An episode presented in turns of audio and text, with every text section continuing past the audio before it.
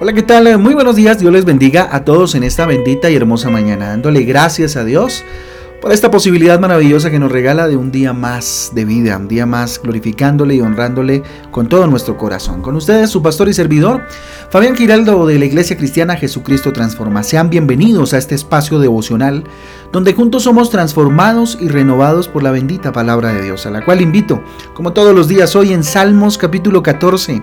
Ahí vamos avanzando en el libro de Salmos capítulo 14 y el libro de Génesis capítulo 31.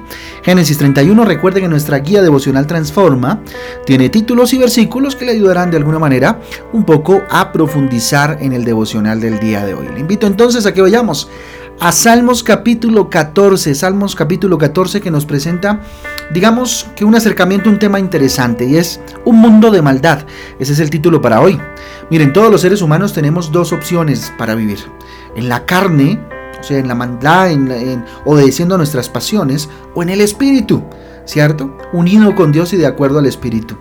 La primera de ellas la encontramos en Gálatas 5 del 19 al 21, las obras de la carne. Dice, y manifiestas son las obras de la carne, que son adulterio, fornicación, inmundicia, lascivia, idolatría, hechicerías, enemistades, pleitos, celos, iras, contiendas, disensiones, herejías, envidias, homicidios, borracheras, orgías y cosas semejantes a estas, acerca de las cuales os amonesto, para que ya, mm, como ya os los he dicho antes, eh, que los que las practican, tales que practican tales cosas, no heredarán el reino de Dios. ¿Sí? Tremendo, mire, aquí habla acerca de las obras de la carne. Ahora, ¿cuáles serán las obras del Espíritu? Vamos a ver. En el versículo 22 y 23 del mismo Gálatas 5 dice, mas el fruto del Espíritu es gozo, es amor, gozo, paz, paciencia, benignidad, bondad, fe, mansedumbre, templanza. Contra tales cosas no hay ley. Ahí están, ¿cierto? Tenemos dos opciones en la mesa. ¿Sí? Vivir en la carne, nuestras propias pasiones, como lo decía hace un momento, con nuestro propio esfuerzo y obviamente eh, involucrados totalmente en nuestra naturaleza pecaminosa o vivimos de acuerdo a las obras del Espíritu. ¿Sí? O sea, de acuerdo a lo que Dios nos manda a vivir y de acuerdo al fruto que el Espíritu Santo trae a nuestras vidas. Ahora, ¿cómo caemos en ese mundo del mal? ¿Cómo es que podemos llegar a eso de la práctica y la conducta de las obras de la carne? Primero, mire, empezamos a caer en la medida en que empezamos a creer eh, que Dios no existe. Salmos, 40, eh, eh, Salmos 14, ahora sí vamos al capítulo 14 al libro de Salmos, en el capítulo 14, versículo 1, dice, dice el necio en su corazón, no hay Dios. ¿Mm? Dice el necio, aquel que dice que no hay Dios es un necio.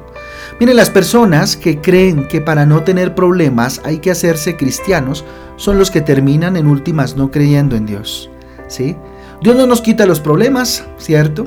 Jesucristo nos promete estar con nosotros eh, en los problemas y fortalecernos, ¿cierto? Ayudarnos a pasar las situaciones difíciles. Jesucristo nos eh, entrena para salir triunfadores.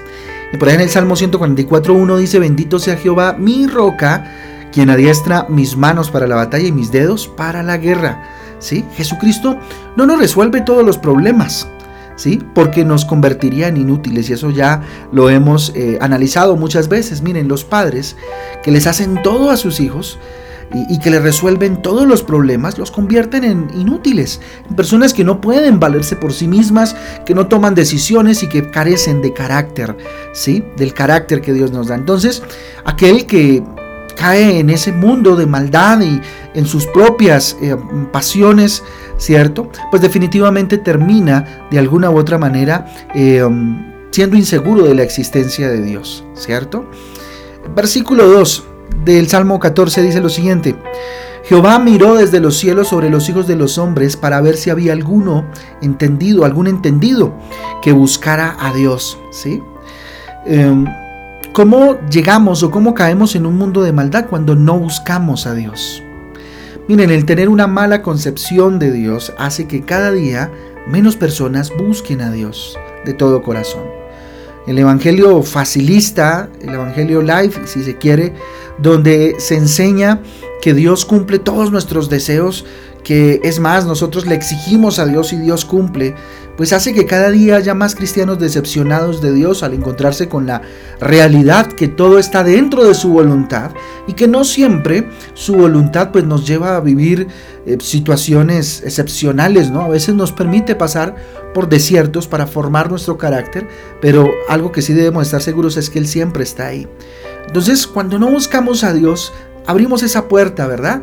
A vivir eh, en, la, maldad, a vivir eh, manejados o gobernados por nuestros pecados. Cada vez, miren, son más las personas que creen que para cambiar su manera de vivir deben eh, creer, por ejemplo, en la buena suerte, creer, ¿sí? En, diferentes, mm, no sé, creencias, en diferentes herejías o falsas doctrinas inclusive, ¿cierto? Eh, eh, como les decía, en la suerte, inclusive mm, volverse, volcarse totalmente a la psicología humana, ¿cierto? Al poder de la mente y ese tipo de cosas, ¿verdad? Que, bueno, no quiero satanizar, por supuesto, la, psicología, pero el volcarnos totalmente a ella, ¿sí? Aunque es una herramienta, por supuesto, eh, pues no, no está bien, ¿verdad? Porque pues Dios, precisamente, es quien em, sana nuestras, nuestras vidas. ¿sí? Eh, versículo 4 dice, ¿no tienen discernimiento todos los que hacen iniquidad, que devoran a mi pueblo como si comiesen pan y a Jehová no invocan? ¿Sí? ¿Qué pasa entonces acá? ¿Cómo caemos en este mundo de maldad cuando perdemos el discernimiento de lo bueno y de lo malo? Cuando perdemos esa capacidad de distinguir entre lo que está bien y lo que está mal. ¿Sí? En el afán de triunfar, Mire, el hombre ha destruido todo límite.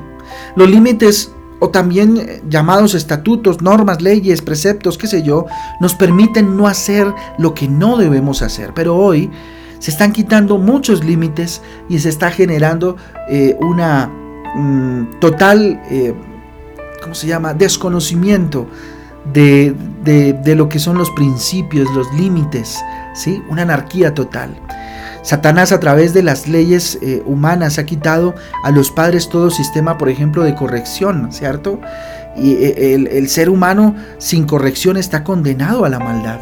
Si no hay una corrección, si no hay una disciplina, por supuesto, bien llevada, ¿cierto? Pero es necesaria para eh, la corrección, ¿sí? De, de la vida del ser humano. Los seres humanos por naturaleza eh, contendemos, ¿cierto? O tendemos más bien a luchar por lograr lo que nos conviene sin importar a quién dañamos. Es como una tendencia que tenemos los seres humanos. Ahora, ¿cómo cambiar la maldad del mundo en bondad?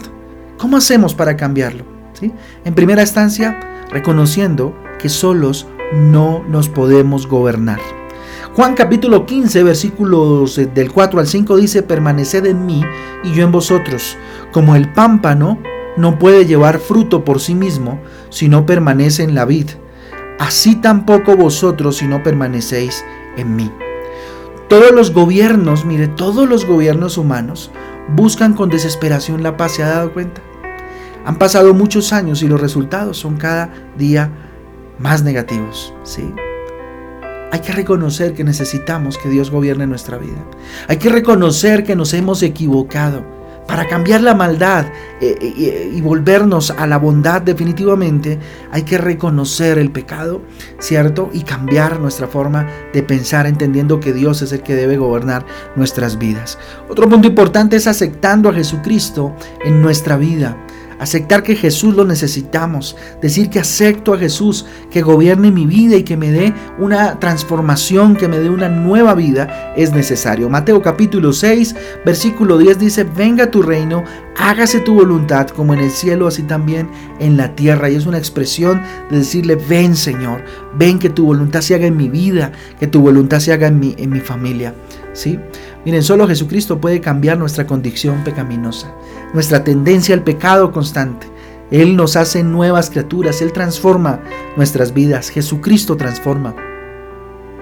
Entonces, si queremos que el mundo cambie, debemos incrementar de verdad más la evangelización, el hablar de Jesús, el llevar el mensaje, dar a conocer las maravillas de Cristo en nuestra vida, ser como cartas escritas por Cristo a todos aquellos que no han conocido del reino de la gracia, del reino de Jesucristo.